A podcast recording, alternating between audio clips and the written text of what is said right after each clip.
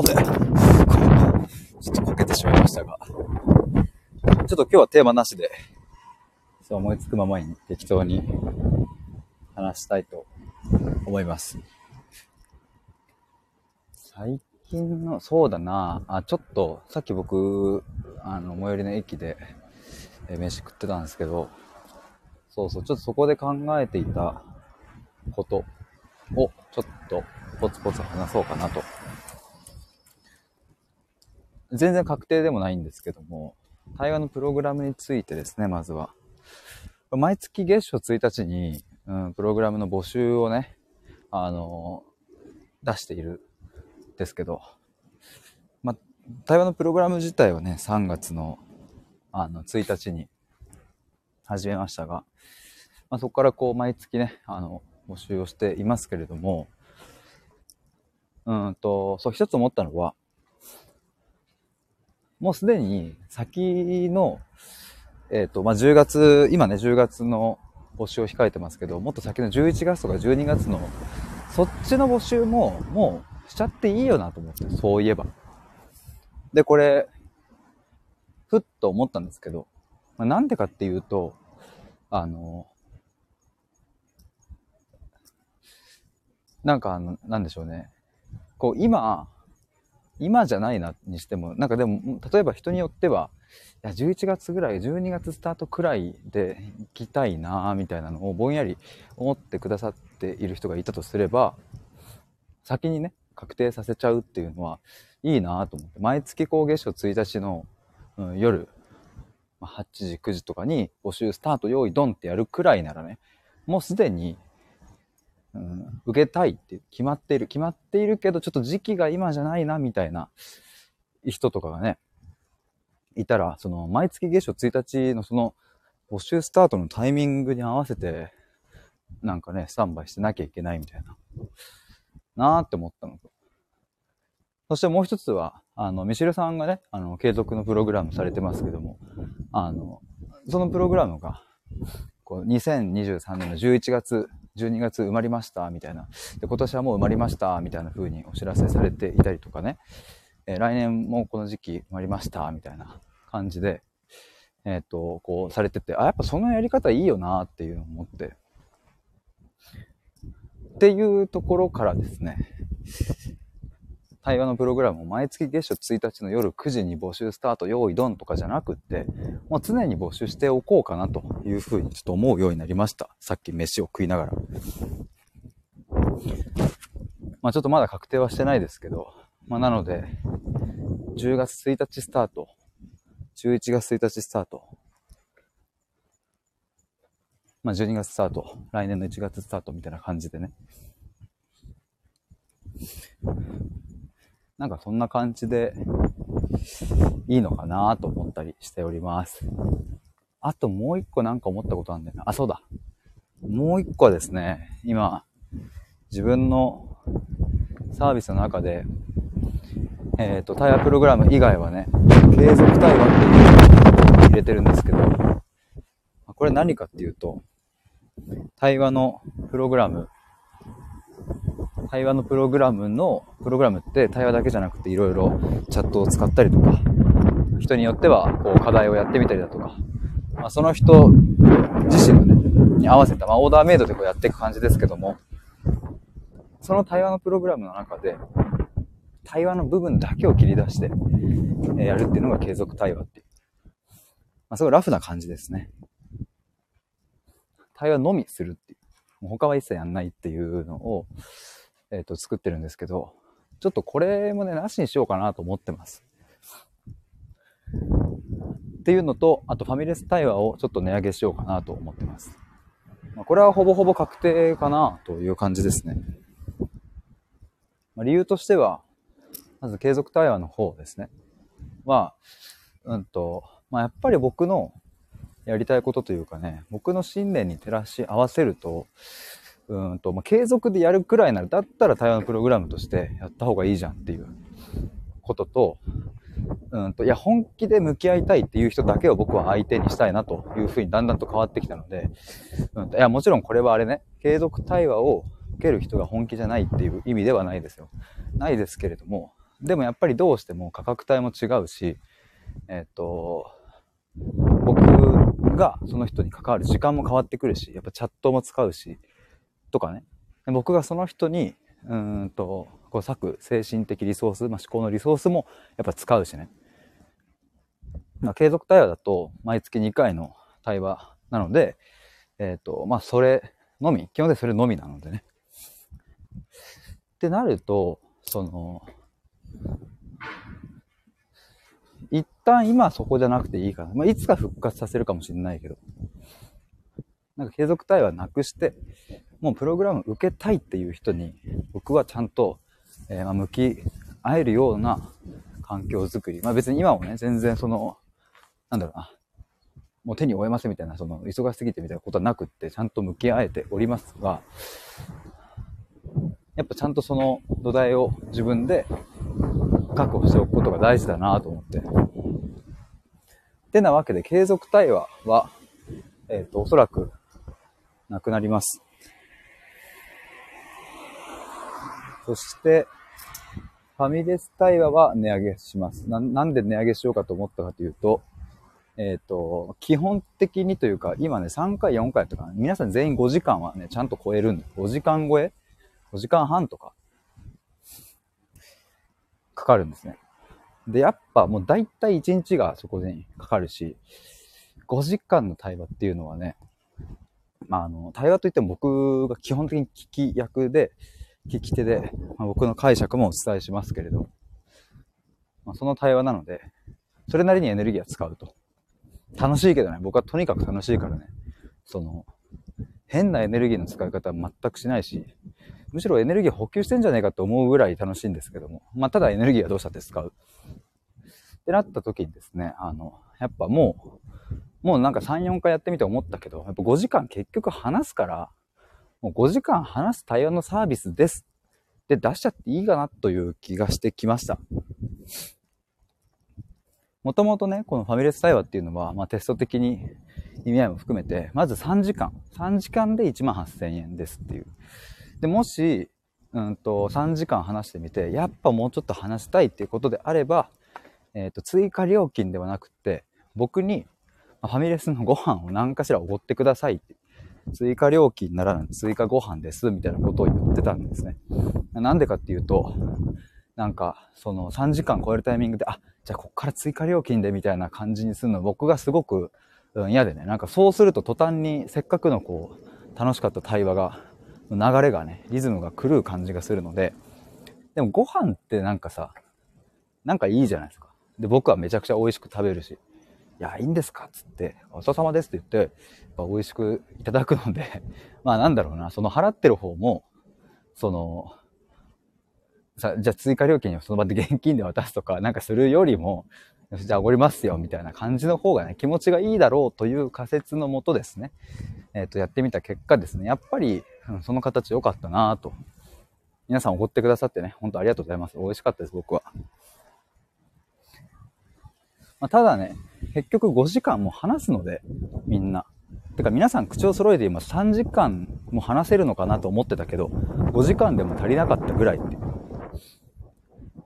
てか人に5時間話を聞いてもらう経験ってやっぱね、結構貴重だなと僕思って。というか僕はね、自分が本当に、うんと、価値があるというものを僕は作るし、サービスとして。だし僕が絶対に欲しいものを作ってるので、もうここはもう本当自信があるんですけど、そうなかなかね、5時間もかけて自分の悩みとか思いとかをえ対面でね、聞き続けてもらう。そしてそれもただ、寄り添ってうんうんって聞くだけじゃなくって、ちゃんと僕の解釈もそこに乗っけて話すっていうのって、そう簡単にね、なんかなんだろうな。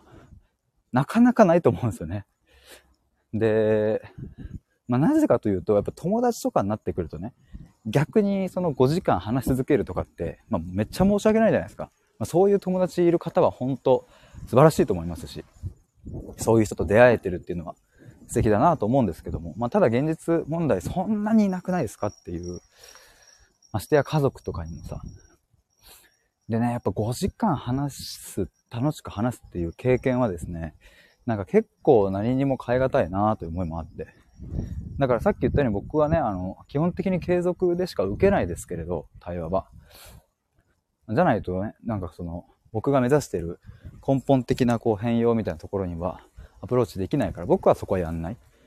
その今日悩み解決をしたい人、まあ、すぐに答えが欲しい人の、え僕は相手はしませんっていう風なスタンスですけれども、ただこと、ファミレス対話においては5時間っていう時間と、まあ、対面で話すっていう、その、まあ、対面っていうものと、うーんと、やっぱね、5時間話し続けるっていう風になるとね、結構深いところまでいけるので、なんかたったのそれだけでも、なかなかの効果があるなという風に、僕自身は実感してますし、別にそれはすぐに効果が出るって話ではないですけど、5時間話して、むちゃくちゃ解釈変わって、その後の3ヶ月、6ヶ月っていうのはやっぱりね、上向いてくるなと僕は思うのでね。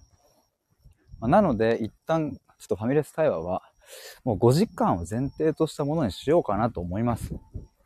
お互い5時間確保してね。ちょっと金額はいくらぐらいまで値上げするか分かりませんが、まあ、元はね、そのさっき言ったように3時間1万8000円だから1時間6000円ぐらいの単価ですよ。でも結局ね、まあ、5時間になるので。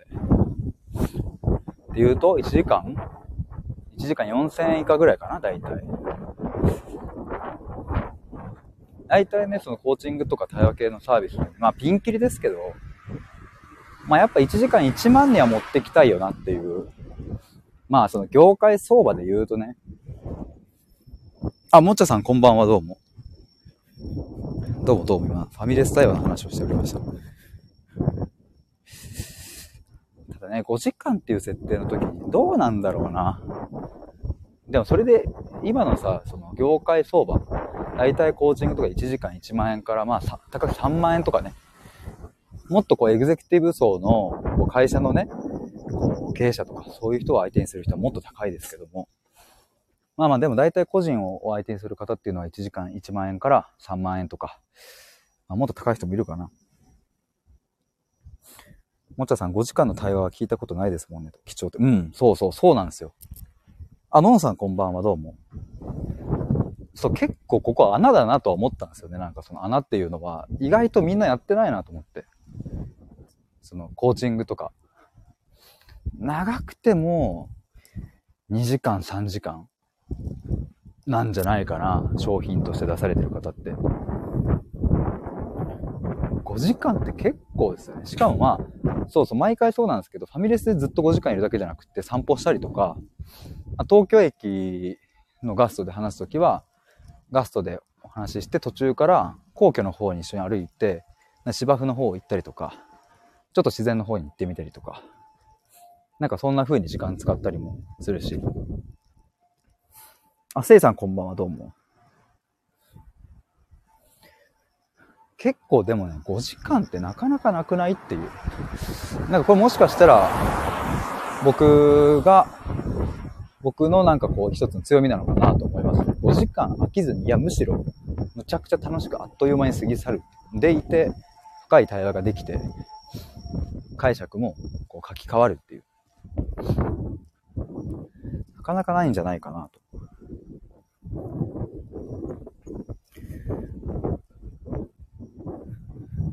もちゃさん、何時間も自分の話を聞いてくれる経験は本当大切だと思う。うん。そう、継続的にね、僕はやるっていうのは大事にしてますけど、やっぱり1回あたりの時間っていうのも結構大事だなと思いますね。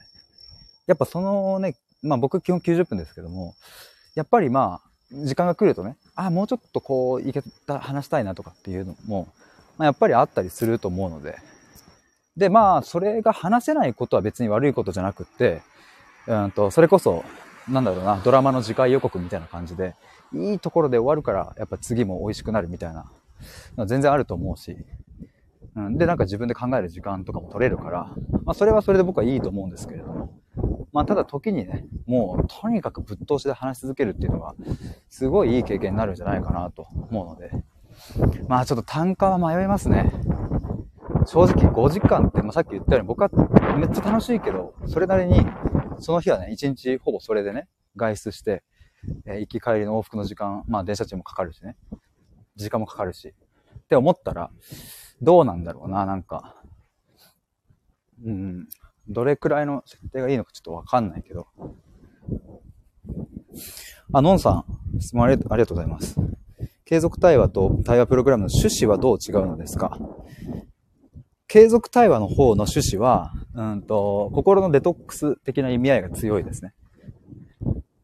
だから、なんだろうな。他で例えるなら、まあ、定期的に通うマッサージみたいな感じ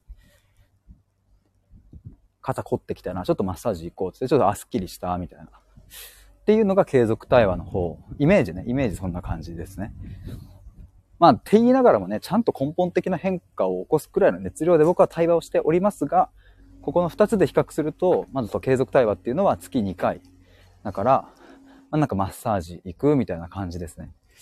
で、対話プログラムの方の趣旨は何かっていうと、そもそも肩こりってどっから来てるんだっけっていうのをやっていって、じゃあそれが、うんと、例えばもう骨のここが、この形がとか、筋肉のここがとか、何か原因が分かったのであれば、ちゃんとそこにメスを入れるというかね。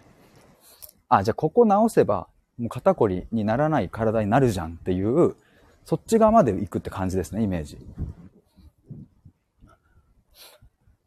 趣旨としては、だからその、今のちょっとマッサージで例えるなら、なんかイメージそんな感じかな。うん、まあ他にもなんか例えられるところあるかな。例えば風邪とかもさ、その、鼻水ずるずるみたいな、ゲホゲホみたいな風邪をひいた時に、まああの、耳鼻科とかに行って薬をもらってね。で、まあ飲んだら治るわけじゃないですか。ただそもそもなんで風邪ひいたんだっけっていうところをちゃんと考えていく。そうすると、うんと、いや、食事がちょっとバランス偏ってたマックしか食ってなかったじゃんとかね、わかんないけど。まあ、あとは、えっ、ー、と、そもそも心の状態がなんか不安定だったよねとか。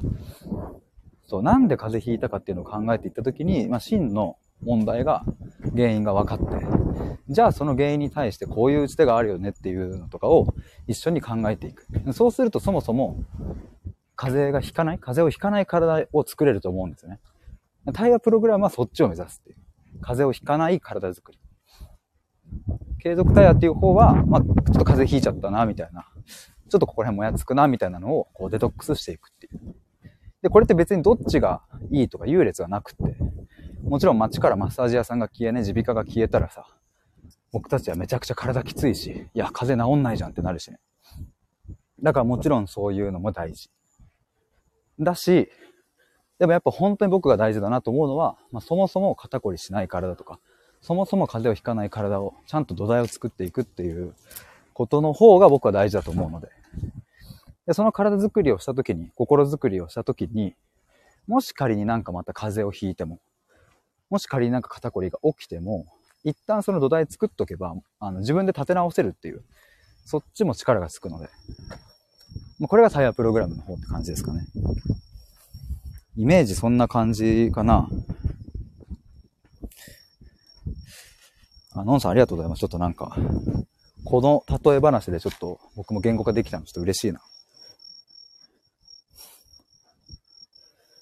せいさん5時間も聞いてもらえたら嬉しいですね、と。うんうん。ですよね。もちゃさん、金額設定5時間だと体験より高い方がいいのかなと思ったり。そうですね。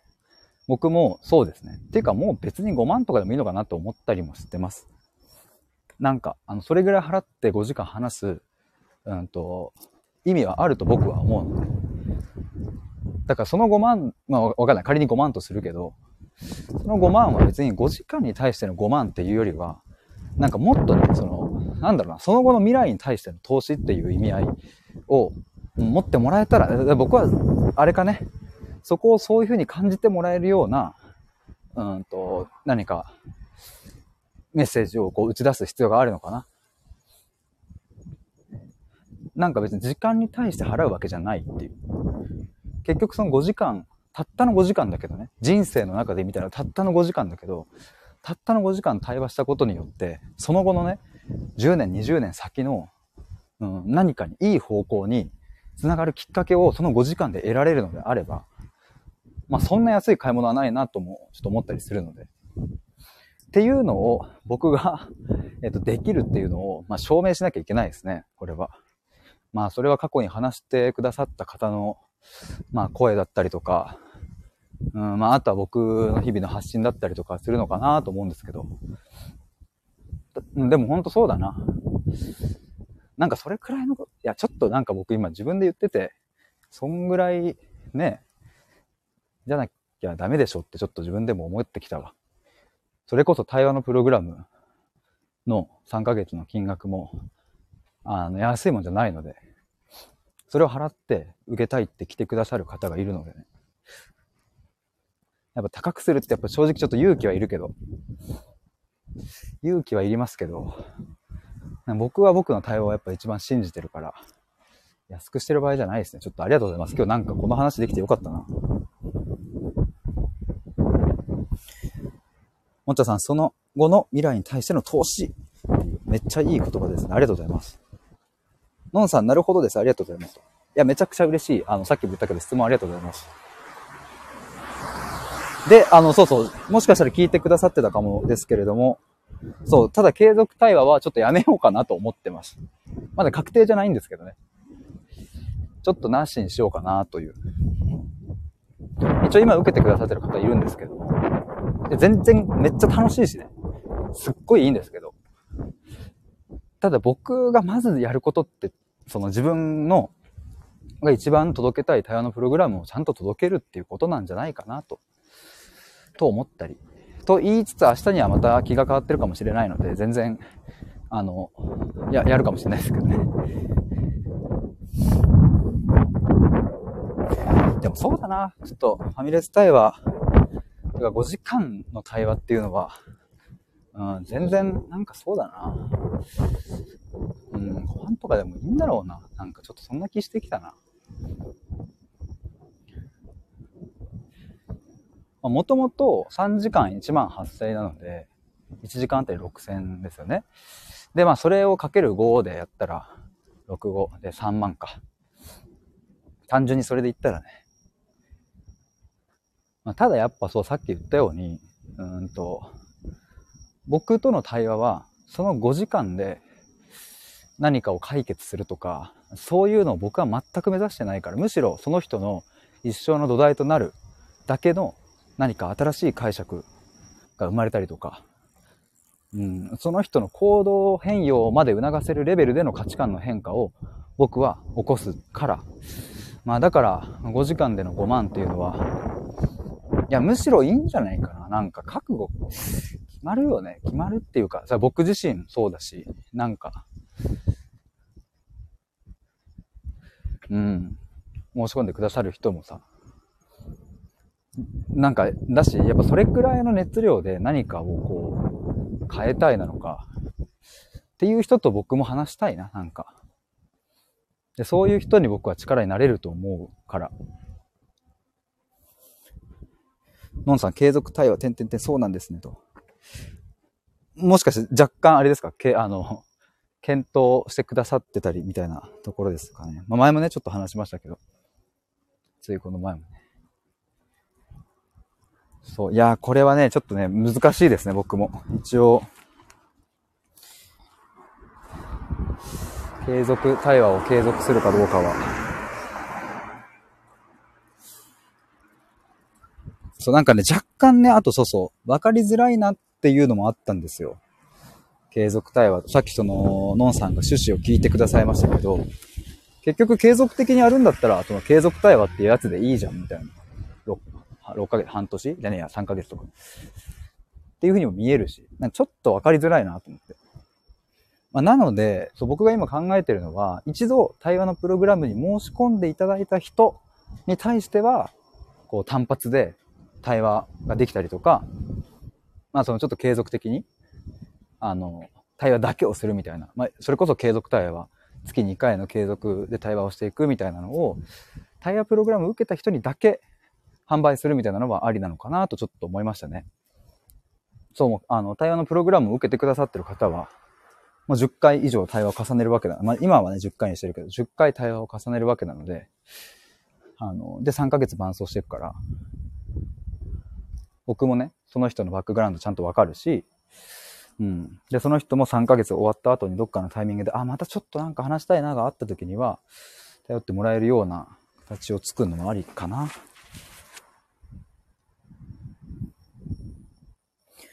もちゃさん、申し込む時点で自分と向き合いたいかどうか考えますもんね。そうそう、そうですね。金額設定って、金額設定は、えー、って覚悟だなって本当思うのでと。うん。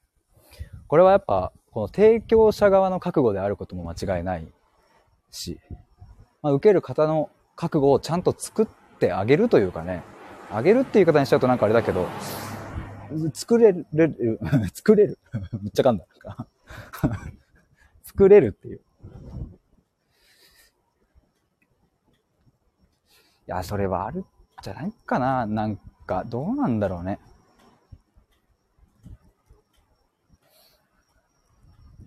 のんさん、継続対話は、対話プログラム、対話プログラムよりかは手が出しやすい価格というイメージです。まあ、それはもう間違いないですね。うん。そう、だから、中間地点の金額設定のものを何か一個作るみたいなのもありなのかなと思ったり。いや、ここはね、難しいね。何が、何が正解なのかちょっとわかんないけど。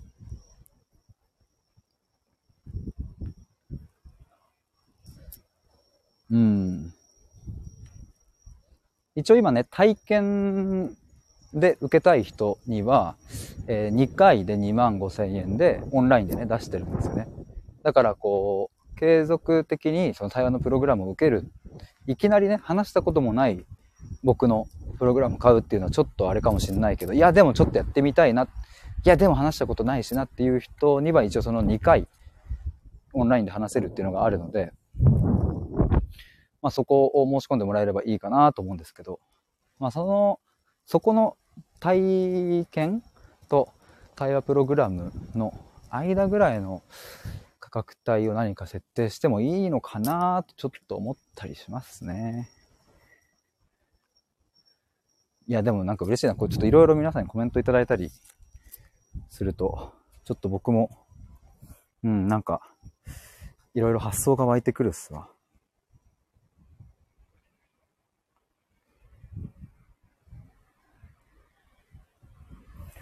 どうなんだろうな。もちゃさん、対話プログラムは始めて今1年くらいでしたっけと。ほんとですね、えっ、ー、と、今年の3月かな。いや、まだ3月、そういえば、そう、僕、まあ半年とかなんですよ、そういえば。え ?3 月に始めたってことは4、5、6、7、8、9。半年か。こんな一瞬の計算を僕、指を出さないとできなかったっていう、ちょっと今びっくりしました。まあでも半年なんですよ。いや、びっくりですよね。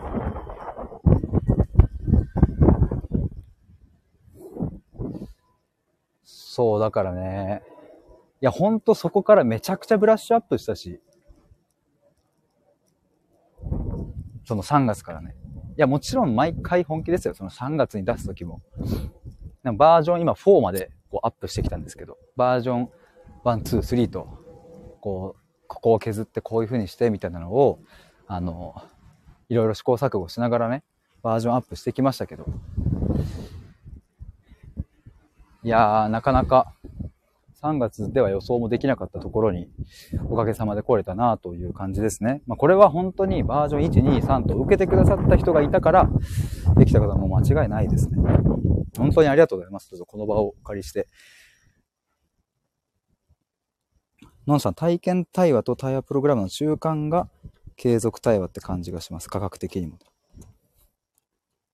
まあ確かにね、継続対話と、あの、継続対話って一応単価自体は、あの、その1回あたりの単価単価自体は体験と同じですが、まあ、やっぱり3ヶ月になるので、2万5千かける3ヶ月ですね。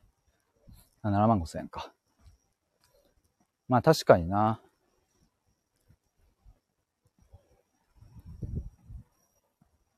お、サトシさんこんばんは、どうも。どうもです、どうもです。ちょっと今、金額設定とかね、ちょっと、自分の対話のサービスの、どういう風にしようかなみたいな話をちょっとしてました。もちゃさん、受けたいけど、中間のプログラムやサービスがあったら、と思うことはありますよね、と。クライアント、クライアント側としてはね、と。かっこいろんな方のサービスで感じます。ど、どんな、もちゃさんもあれですか？そのいろんな方のサービスって割とこう対話系のものとかが多いですか？それともなんかもうちょっと、なんだろうな、商品、こう、ものとか、そういうものでも感じますか？なんかちょっと、なんか抽象的にでもなんかあればお聞きしたいです。ああ、もっちゃさん、そうです。幸いセッション。うん、やっぱそうか。そうだね。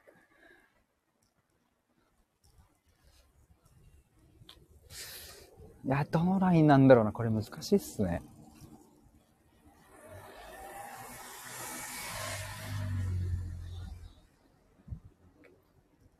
価格設定ね。佐藤さん、価格は難しいね、と。うん。いや、ほんと難しいっすよね。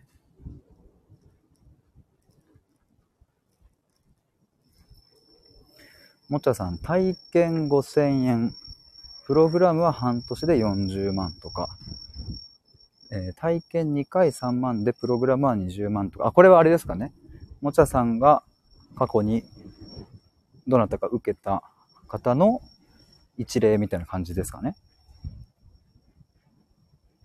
もちゃさん、ああ、数万円のがあればなぁと感じたことありました。なるほどね。もちゃさん、そうです。他の方で。なるほど、なるほど。体験が5000円。プログラムは6ヶ月で40万か。うんうん。で、もう一つは、体験2回で3万で、えー、プログラムは20万。こっちも半年とかなのかな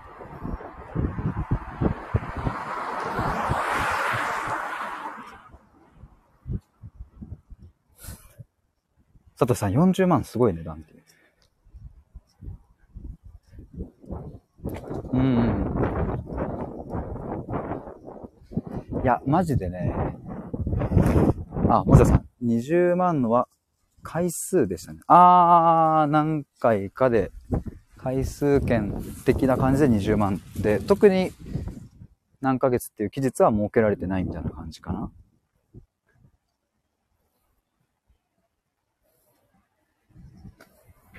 もたさん、半年になる人もいれば1年になる人もいる。ああ、なるほど。やっぱそういうことですね。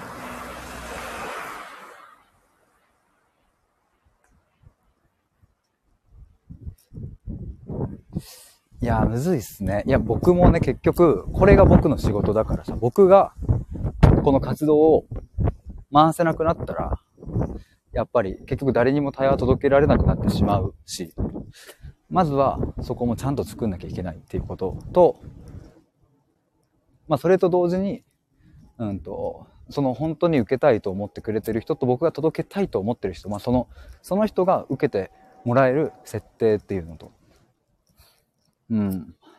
ここはね、大変難しいところですが、まあ、その売り上げを作るっていうことに関して言えば、ちょっと今一つ考えているのは、あの、経営者の方とかに、うんと、僕の対話のサービスを売る何かパッケージを作って、ちゃんとそっちで売り上げを安定させてっていうのも一つ視野には入れております。どういう形でね、いけるのかわかんないけど、まあ、最近はちょっとその人づてでね、その経営者の方とか起業家の方が集まるところとかに、あの、まあ、ちょっとした飲み会みたいなね、感じのところに顔出したりとかすることもちょこちょこ出てきたんですけど、やっぱりね、話聞くと、経営者の人こそ、本当にそういう、なんだろうな、つながりというかね、本音で話せるみたいなところってマジで少ないらしくてね、みんな寂しいみたいなのは、そういうニーズはあるみたいですね。だからなんかこう対話でこう安心感を得たりとか、なんか意外とそこにニーズがあるのかもっていう、こう解釈を変えるんだみたいな。まあもちろんそれもね、あるだろうけど、なんかそういうのもね、ちょっと経験積みたいなみたいなのはちょっと出てきましたね。なんかどういう形がいいんだろうなっていうのはあるけど。たださ、値段は価値だよねと。サービスの価値。うん。そうなんだよね。そうで、僕はね、今ね、3ヶ月っていう期間の設定をしてますけれど、うん、半年とかでもいいのかなと思ったりとかね、ここら辺は難しいですね。いや、なんかその、3ヶ月終わってやりたい人は3ヶ月やればいいじゃんっていう自分もいるんですけれども、一方でね、やっぱ、その始める時に半年やるぞっていう気持ちでまあ、例えばじゃあ1月スタートだとしてね、半年間、えっと、6月、7月ぐらいまで半年間やるぞっていうふうにスタートした1回目の対話に臨むお互いの熱量と、3ヶ月やるぞの時の熱量って、あの、なんだろうな、変わるっていうとね、それはなんか難しいんだけど、なんかその、意味合いが変わってくるなっていう感じはして、半年間続くうちの今日1回目だっていうのとか。だからその3ヶ月やってみて、じゃあもう一回3ヶ月やりますっていう風な、なんかそういう形もいいのかなと思うんですけど、もう半年行くぞって一緒に半年かけて、もう深いとこ話し切るぞっていう風に行くのも、まあいいなと思ったりします。サトシさん違うね、それは全然って。多分あれ、今の話、3ヶ月、6ヶ月のとこですかね。違いますよね。もちゃさん、経営者の、あ、佐藤さん、うんとありがとうございます。もちゃさん、経営者のように自分で判断する機会が多い人ほど対話相手欲しい気がします。うん、もうこれはもう間違いないですね。しかも、やっぱこう、哲学的な話とかね、なかなかね、その社内でもできなかったりするからね。いや、会社の哲学とかさ、そういう方の話とかもね。もちゃさん、ヒデさん、カウンセラーさんの対話相手とかも向いてそうな気が。あれですかね、その、より対話力をアップするみたいな文脈でっていうことですかね。もちゃさんが言ってくれてるの。そう。いや、これもね、結局その対話の学校の話にも繋がってくるんですけど、来年の2月1日から対話の学校スタートするみたいな、ちょっとちょくちょく言ってるんですけど、結局この対話の学校は誰のためのものなのかっていうのがね、すごいやっぱ難しくって。もうすでに、それこそカウンセラーとかね、なんかこう、コーチとか、対話の何か活動をすでにされている方に向けて、だからもう対話を仕事にしている人に向けて、もっと対話力を上げましょうっていう風に行くのか、まあ、それとももう普段、そのなんだろうな、家族とか、ともっともっと対話したいなっていう人に向けるのかとかね。その辺もね、難しいなというか、どこに設定するのがいいんだろうなみたいなのは思ってますけども。まあ、でもどちらにしても、そうそう、おもちゃさんが言ってくださったカウンセラーさんの対話相手みたいなのは、そう、結構、この前も、あ、この前もおもちゃさん来てくださった時かな。あの、対話を仕事にしている人向けの、そういうこう、ね、伴走するサービスみたいなのもちょっとやろうかな、みたいな。対話力をまず上げるっていう観点と、まあ、もう一つは発信的な部分もね。発信もそうだし、うんと、その人の哲学を一緒に考えるもそうだし、要は、カウンセラー、まあ、どんなカウンセラーになるのか、なりたいのか、どんな人がお客さんなのかっていう、そこで一緒にこう、壁打ちをしていくみたいなのもね、含めてね、なんかそういうのもやりたいなと。もんちゃさん欲張りですが、2冊読みたいと思っちゃいました。ありですね。2冊出しますかなんかもう。もんちゃさん、身近な対話と聞く仕事されてる方向けの対話と。ね、ここの切り分けね、難しそうだけど、できたらめちゃめちゃ良さそうですね。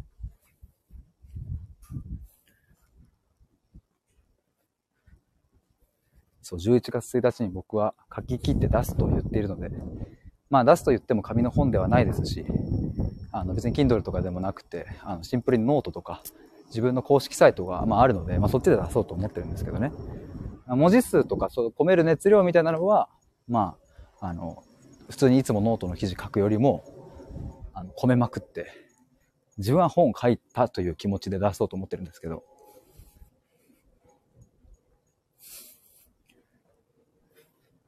サトシさん、えー、最近、普通の相談って本が出ましたね。へえ、ちょっと調べてみよう。普通の相談。普通の相談。本。東畑。東畑なのかな？ちょっと読み方がわかんないですけど。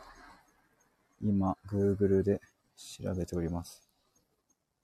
カイトさん、普通の相談。えー、ケアする人たちに全てに送る。友人論と心理療法論を串刺しにするつながりをめぐる根源的施策。うーん。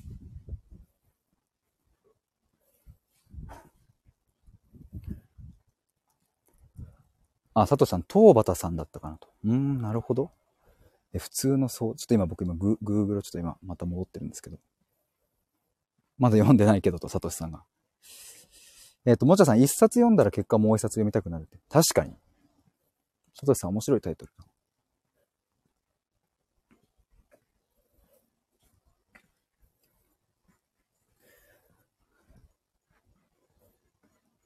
もちゃさん、この本で言ったら、対話する人すべて絵になりますねと。あ、このターゲットがね、っていうことですかね。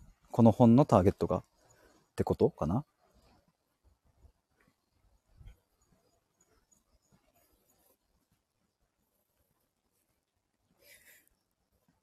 なんかね、そう、本の方向性も、対話の学校質問編とか、要は質問にだけ区切って書くのもありだなと、ちょっと今、最近書きながら、もうすでに書き始めているんですけども、質問にだけ区切るのもありだなとちょっと思ったりとか、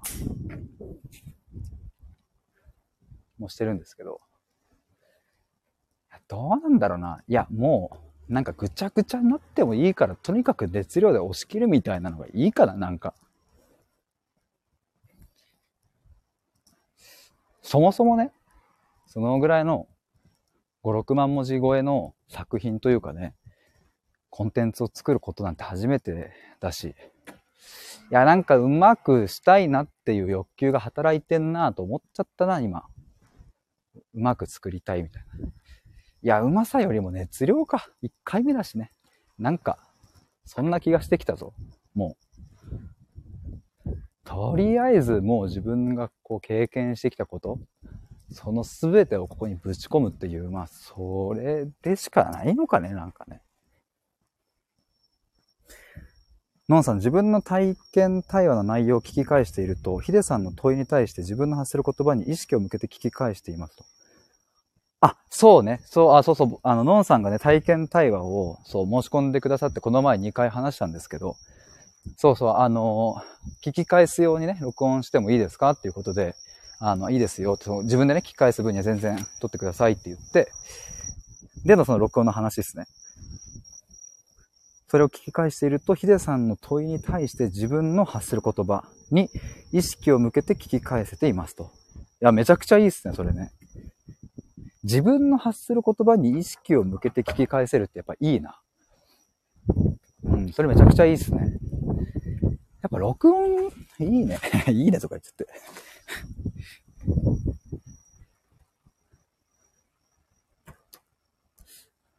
録音プレゼントするのもありっすよね。ちょっと。サトシさん、ヒデさんがどんな本書くかめちゃ楽しみだ。いや、嬉しいっすわ。ありがとうございます。サトシさんに読んでほしいな。それで。そして。めちゃくちゃ嬉しいな。ちょっとね、出す媒体はまだ未定ですが、おそらくノートか公式サイトの中になるなると思います。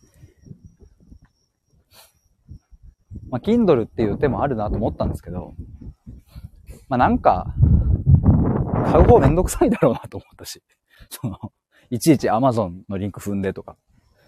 それよりもちょっとまずは、できるだけ手に取ってもらうっていうことを考えると、まあノートとかだったらね、まあノートもその購入のね、リンクとか、大変、でもそんな言うほどかね、どうなんだろうな。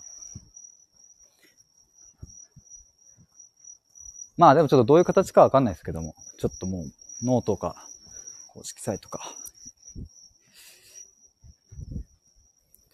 まあ荒削りでも出すだね、ちょっと。そしてワンチャン2冊いくっていう。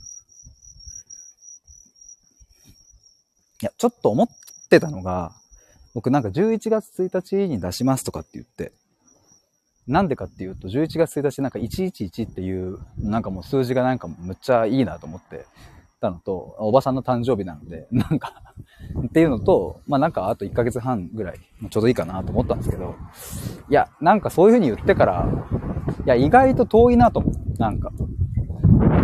10月1日に1冊目出すか。で、11月1日にもう1冊出すみたいな。いや、もう毎月1冊出せよみたいなことをなんか今 どんどんなんかそういう自分が出てきました。別に毎月一冊の熱量で書き続けたらどうなるんだろう。でもさ、いつか本出したいんだったら、その練習というか、修行ですよね。それ積んでないと、ねえ、なんだろうね。もし万が一いつかそのオファーが来た時に、最高の文章が書ける状態まで自分を引っ張り上げてないと、そのチャンスもね、なんか、出せたね、よかったねで終わらせたくないし。え？ちょっともう10月1日出す？目指せ、ちょっとまず5万文字、文字数、文字量、分量で言って5万文字ぐらい。だから6万、7万文字が書いて、2万ぐらい削って、ぐらいの勢いで5万文字ちょっと10月1日出す？もっちゃさん、それがすごいと。毎月1冊はそのまま講座になりそう。確かにね、いやもうなんか、やっちゃうか。テンションが上がってきたぞ、これ。はい。はいだな。で、別にさ、あれだな。毎月一冊書き続けていって。わかんない。毎月一冊なのかわかんないけど、書き続けていって3、4冊、5冊ってなってったら、そこで反応が良かったものだけ、えー、っと、その内容をね、精査して、で、もう一回今度それで6冊目、7冊目作ってきゃいいわけだもんね。それをさらに編集して。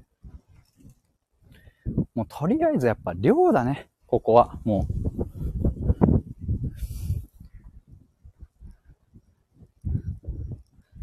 なんかやっぱ、つい、ここは僕の完璧主義が働くところですけれども、せっかくそこまでの分量で書くんだったら、方向性間違えたくないなが働いてね、結局そのタイトルとか、ターゲットとかどうしようみたいなのはやっぱ常に頭の中あるんですけど、今、はじめにを書いて、いるというか、そこは初めにがちょうど終わる、終わったところなんですけど。でも本当にこの方向性でいいのかなとかって思うけども、一回書いちゃう。別にもう、ね、減るもんじゃねえしっていう。それだ。やった。ありがとうございます。もっちゃさん、それこそ未来への投資って。いや、間違いないっすね。佐藤さん、一回書いちゃおうって。いや、もう間違いない。本当に書いちゃいますわ。いや、ありがとうございます。ちょっと背中押されたな。のんさん、自分を主人公にして自分の内面から浮かぶ言葉や考えをちゃんと意識することが、この対話の真髄なんだと感じました。おー嬉しい。ちょっとスクショしとこう。もう一回も。自分を主人公にして、自分の内面から浮かぶ言葉や考えをちゃんと意識することが、この対話の真髄なんだと感じました。い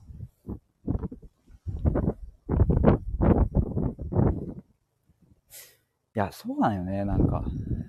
だし、問いを向けられると、一旦考えて言葉にするから、結構その心の奥底からこう、ちゃんと自分でね、救って言葉にできるっていう。意外とね、みんなこう普段会話してる時とかって、さらさらっとね、言っちゃう時というか、こう考えてるよとか、ってあると思うけど、考えたこともないような問いに直面した時っていうのは、出来合いの言葉では話せないので、やっぱその、その問いを向けられて初めて自分のね、なんか心の湖なのかわかんない。そこにちゃんと手突っ込んで救えるみたいな感覚がやっぱあるから。うん。いや、間違いない。自分の内面から浮かぶ言葉や考えをちゃんと意識するっていうのは、でもそういうことっすよね。佐藤さん、というか2回書いちゃおうっていう。ねいや、もう2回ですね。3回、4回、もう、書くね、これは。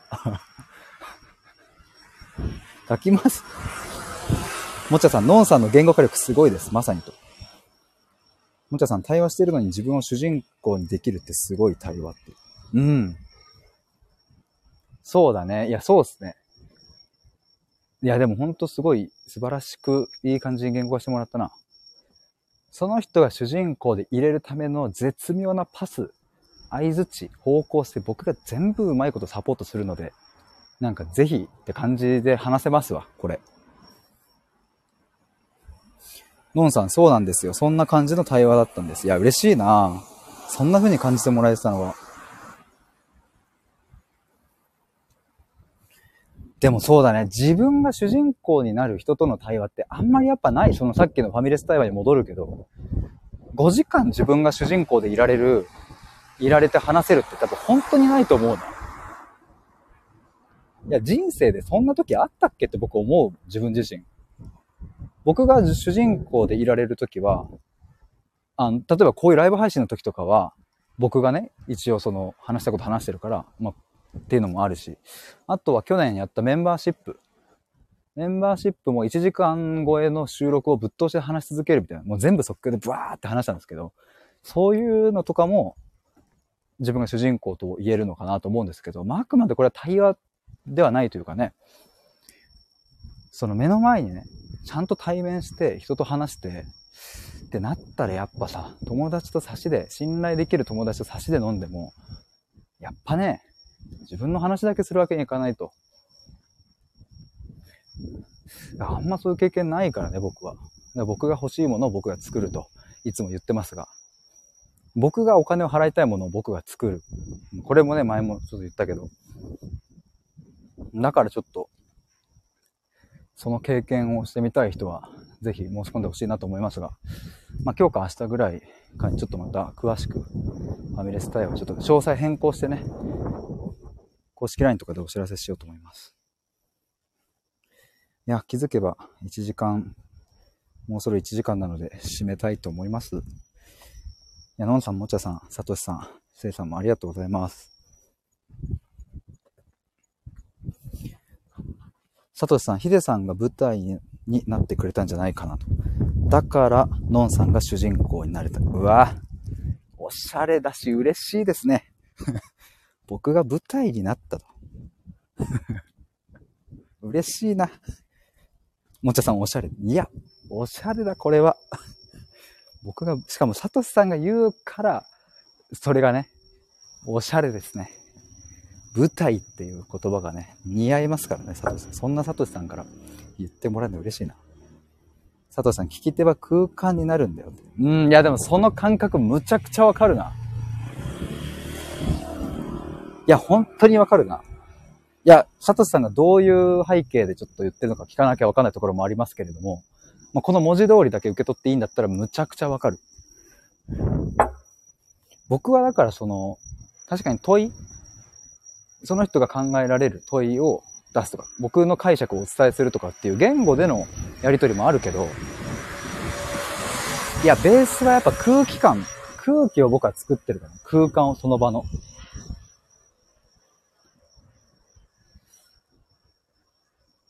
あくまで相手の自発性を尊重するけれども、その自発性が出てくるだけの空間を僕は作るから。だからそうだ、主人公になれるんですわ。や、ありがとうございます。なんかいろいろ繋がったぞ。佐藤さんきっと伝わってると。ヒデさんの真摯な眼差しが照明なの。えー、えー、嬉しい。リアクション合ってんのかなこれ。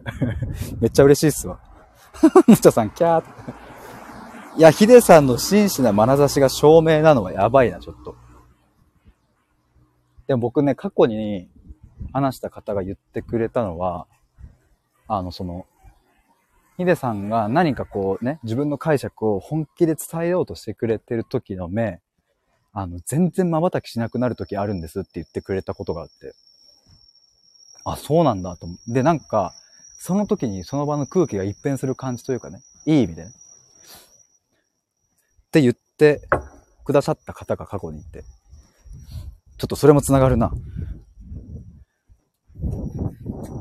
そう、僕、問いを投げる瞬間だったり、自分でその解釈をね、お伝えする瞬間とかって、最も集中力を発揮してるなというか、それはどの言葉選びで、どの順序で、どういうタイミングで、どういう間で、その相手にお伝えするかっていう、もうそこに全神経を持っていってるから、まあだから、その、瞬きをしないぐらいの集中力になるのかなと思うんですけど。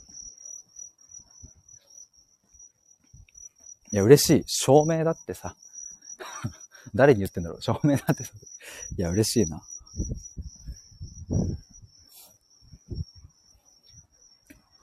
まあでもなんだろうな、全身全霊の言葉選びっていうのかな、なんか。でも、ちゃんとそこに迷いも、いい意味での迷いもあるから、まあ、だからこそ集中するんだろうな。本当にこれをこの相手に伝えていいのか。本当に今なのか今日なのかって。もしかしたら今日じゃないかもしれないし、この言葉使わない方がいいかもしれないし。いや、でもこれを言わないでいるっていうのはどうなんだって言った方がいいんじゃないかみたいなところとか、この問いは聞いた方がいいのか、今じゃないのかとか。でもそれも結局答えがないから全部自分の直感と感覚、感性に従ってね、いつも決めてますけれど。サトシさん、母親と赤ちゃんの関係も、お母さんの眼差しの中で赤ちゃんが頑張って生きていく。根源的な関係性だと思うんだ。うん。間違いないですね。もちゃさん見守る力ですね。いや、ほんとそうだな。でもそうだね。僕、オンラインであってもちゃんとその人の目見てるからな。なんかずっとその、そのイメージあるな。あもちろんその、ズームとかだとさ、どうしてもカメラの関係上、その目が合うっていうのは、あの、ね、難しいじゃないですか、やっぱ。ずれちゃうからね。目が合うのは難しいけど、でずっと僕、ずっとって言うとなんかね、じーっとなんか見てるやつみたいな、なんか変に怖いですけども、なんかその、別に1分1秒とも目離さないってわけじゃなくって、感覚としてはその人の目を、うん、ちゃんと見て聞いてるし話してるし。な、そういう感覚あるな。眼差しの中で赤ちゃんが頑張って生きていくってすごい、すごい言葉だな。なんか、だし、ほんとその通りだなと思うな。サトシさん、ヒデさんの眼差しはね、と、話してる人の内面世界に届くのよ。マジっすか？え？いや、それ、感じてくださって、感じてくださったのはやっぱあれか、あのー、演座の時とかですか？もしかして。あの、サトシさんがね、やられている演座いや、ちょっとまたいつか僕参加したいっすわ。9月のね、終わりにも確かあるって言ってましたけど、なんか、ちょっとそこタイミング合うかわかんなくって、演座またちょっと行きたいっすね。もっちゃさん、テクニックじゃなくて思いを込めた眼差しは唯一無二ですね。いや、本当でもそうだね。そうなんですよ。でもそういうこと書きたいな。なんか。佐藤さん、コラボの時からで。あ、マジっすか？でもそっか、なんかその、リアクションとかそういうのなんか前も褒めてもらえた記憶が今蘇ってきたっすわ。もちゃさん、サトシさんにも同じこと感じてます嬉しいな。サトシさん、声を聞いててわかると。自分が感じてる世界を見つめ続けてくれてるなって。いやー、声で眼差しまで感じてもらえたってめちゃくちゃ嬉しいな。もちゃさん、だから二人のコラボは本当あったかい。ね、いや、もう毎度ね、楽しかったっすね。いや、去年一昨年てか初めて話したのって2021年の終わりぐらいだったですかね、確か。多分ちょうど僕の母親がね、その11月、2021年の11月の終わりに倒れてそのまま入院して12月に亡くなった。多分その、その前ぐらいだったかな。10月とか。11月とか、その辺で結構ね、いろんな人とコラボしてたんですよね。十数人ぐらいの人と。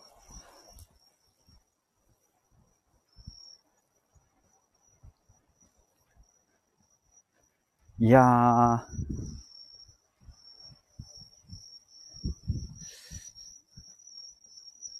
えー、なんか嬉しいな。いや、ありがとうございます。佐藤さん、ブーメラン来たと。もちゃさん、さとしさん、ヒデさんの書いた本について語るライブやりましょうってめっちゃ嬉しいの。僕得。ヒデ得ですわ。ずっとニヤニヤして聞いてそうだな、そんなことが実現したら。いや、でもほんと。いや、もうちょっとね、そうだね、ちょっとなんか、ちゃんと書き切ろうというか、もう下手でもいいから書き切る。それを何度も経験として積み重ねますわ。佐藤さん、一番最初のコラボからあんなに自分の話聞いてもらったことないってほど聞いてもらった。マジっすか？え？いや、嬉しいな。今日何回嬉しいって言うんだろうな。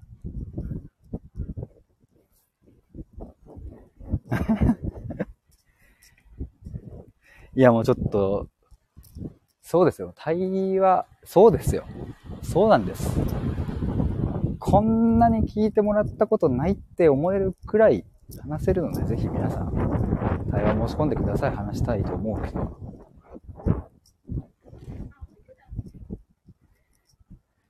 あ、ちょうど1時間経ちましたね。ここらで終わりにしようかなと思います。あ、ふがさんこんばんは。ちょうど今終わりのところなので、もしよかったらアーカイブ聞いてもらえると嬉しいです。いや、皆さんありがとうございました。駅から家まで僕大体まあ普通に歩いて10分、15分くらいなんですけど、4倍かけてね、歩きまして、めちゃめちゃいい汗をかいておりまして、心も満たされるという最高の1時間でした。もっちゃさん、話すと嬉しくなっちゃう台湾屋さんです。むちゃくちゃ嬉しくなっちゃってます。あ、佐藤さんもありがとうございます。潜って聞いていただいてる皆さんもありがとうございました。佐藤さん、帰宅時間増えるのよくわかる。増えますよね。配信すると。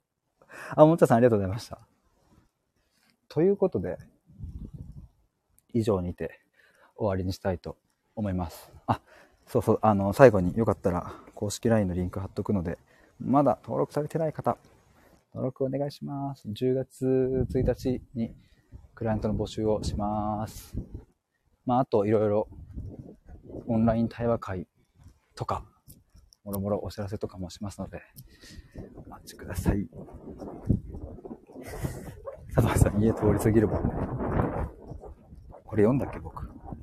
そして今到着しました。家です。ではでは、バイバイ。お疲れ様でした。じゃあね、ただいま